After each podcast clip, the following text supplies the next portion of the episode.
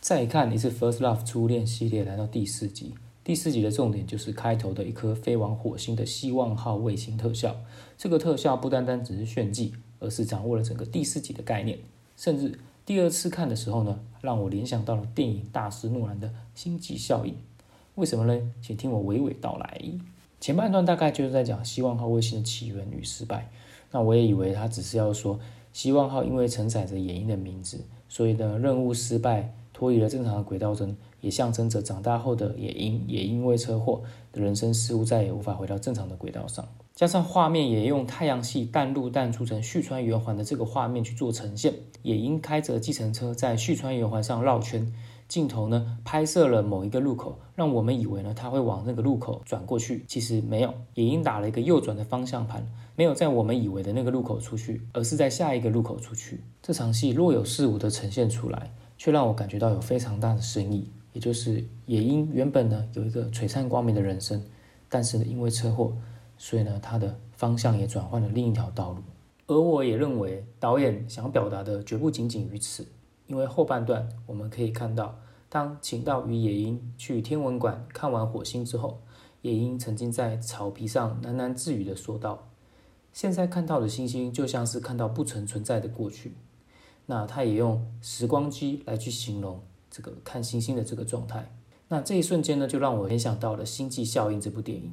在《星际效应》里也有类似的桥段，就是男主角他去看女儿过去传来的影片，原因主要是因为男主角呢，他在某一个星球上面呢，待了时间跟地球的时间是不一样的。这一段呢，也让我觉得很像是时光机的状态。那确实，野鹰说的也没有错。我们现在看到的星星，其实是过去星星的反射的光。所以呢，我们虽然现在正在看星星，但其实我们是看过去的星星。当然，物理的原因我就不说明了，因为我不是相关科系。但我想猜的是，导演也许是想说，希望号它可能是没有到达火星，而是到达了某个神奇的星球。那在这个星球上呢，他可能花了一点时间。然后也把这个希望的这个消息呢，也传回来给野鹰。只是说他传回来给野鹰的时候呢，刚好野鹰跟秦道他们都是像现在一样三十几岁了。也就是说，他们多年后呢，两人相遇的时间，也就是刚好希望号呢它显灵的那个时间，也就是促成了两人相遇的瞬间。请不要瞎掰好吗？但是我现在要继续瞎掰。然后呢，开头的那个郭德宝变奏曲，不知道大家有没有记得？就是在第四集一开始的那个孤独而优美的咏叹调，就是郭德宝变奏曲。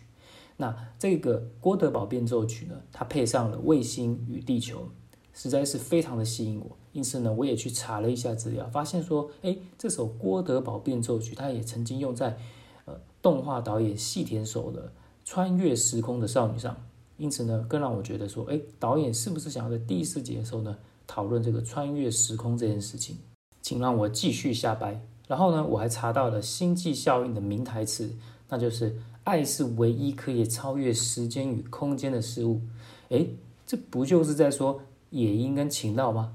只是说《星际效应》讲的是亲情，但是《First Love》初恋讲的是爱情。所以呢，我觉得呢，确实，嗯，爱情跨越了时间，让两人继续相遇。只是说他们空间上是没有变，因为他们都还是在北海道。除了星际效应这个点，第四集也有一些让我觉得可以讨论的地方。首先是前半段的部分，主要是过去与现在两相交叉剪辑。我们可以看到长大后的野鹰下班之后跑去吃拿坡里，拍照私讯情到，画面甜到不行。但也可以看到过去的野鹰因为车祸而导致画面非常的灰暗沉重。这种一方面让人近乎崩溃的心情，但另一方面又让人春心萌动的反差呈现。让我觉得非常的酷，对我只能说非常的酷。再来是背景音乐，只能说岩崎泰子老师真的是太棒了，他的每一个音乐都恰到好处的呈现了当时的情景，像是第四集开头晴道被野鹰妈妈痛骂一顿的那个情景，再到野鹰回到家之后哭喊着为什么近几年的事情都不记得了的这几个画面，都是用一首叫做 W.O.E。的音乐做呈现，这首音乐听起来有点飘散在宇宙的感觉，有点神秘诡谲的气氛，成功的搭配进两人难过的心情里，也让荧幕外的我感到特别的难受。大家可以到 YouTube 上搜寻延吉泰整就可以听到这首歌了。而再看一次，也让我很替秦道难过，因为秦道他想要当自卫队的原因，就是因为他想要保护自己心爱的野鹰，当然也主要是因为野鹰觉得飞行员很帅。但是当野鹰妈妈对着秦道说：“你连自己都顾不好，就不要再来影响野鹰了。”这句话让我觉得，要是我是秦道，应该早就已经崩溃了吧。但反过来说，导演决定用这一句话来拆散两人，确实是蛮有说服力的。那野鹰这边也是很悲剧。他竟然忘记了自己的高中好友繁田希望。第一次看的时候，我没有特别注意这个名字，因为导演刻意的使用平假名的 Nozomi 来呈现他的名字。直到看了第二次，我才发现啊，原来 Nozomi 就是希望的意思。如果加上忘记希望号卫星这件事情，是否也代表着野鹰人生所希望、所向往的梦想就此落空了呢？接着再看野鹰坐公车的那场戏。也因意外的看到希望号卫星失败的报道，此时那优美而孤独的郭德堡变奏曲再次响起，画面转到了野樱妈妈把情道寄给野樱的信都还给了情道。此时我们才知道，原来这里的希望很可能是指野樱恢复记忆的希望，而信件被情道烧毁的这一瞬间，就更加证实了野樱恢复记忆的希望应该是没有了。另外，还有导演最注重的颜色的部分。如果说火星的红色是情到温暖热血的红，而地球的蓝色属于野鹰的颜色，那么当两人再次因为火星接近地球而相遇，是否也代表着两人要出现了奇迹呢？确实，他们两个不约而同的出现在札幌市中岛公园这段场景，虽然一定会被许多人觉得狗血，但我反而觉得其实前面铺陈已经很足够了，这个时候来个不期而遇，非常好。令人诧异的是，这段狗血的两人相遇，竟然没有选择放《First Love》，而是放了一首英文歌，真的很酷。后来一查才知道，这首令人掉进迷幻空间的音乐，是来自瑞典的 The Marionettes 乐团演唱的《Cry for Love》，真的非常的好听，用的恰到好处，没有滥用《First Love》，而是按照剧情有意识的使用背景音乐来加成戏剧效果。光是这样就可以知道这部作品的用心之处了。整集最让我印象深刻的，莫过于两人使用望远镜的那个镜头的角度。秦道先在画面的左后方，也应在右前方，堪称完美的前后景别，如同望远镜般的聚焦在秦道那幸福又五味杂陈的表情上。再看第二次。尤其是我们已经知道两人坎坷的故事，以及最后的完美大结局，就更能够体会秦道与野鹰一起去看火星时为什么这么的发自内心的开心。而且也因为这一集前面有铺陈过秦道当兵时写信给野鹰的内容，信里提到说看着星星的时候，感觉你就在身边。这边的你就是指野鹰。这件事情虽然没有成功的让当时的野鹰知道，但是多年后秦道终于实现了自己的想法。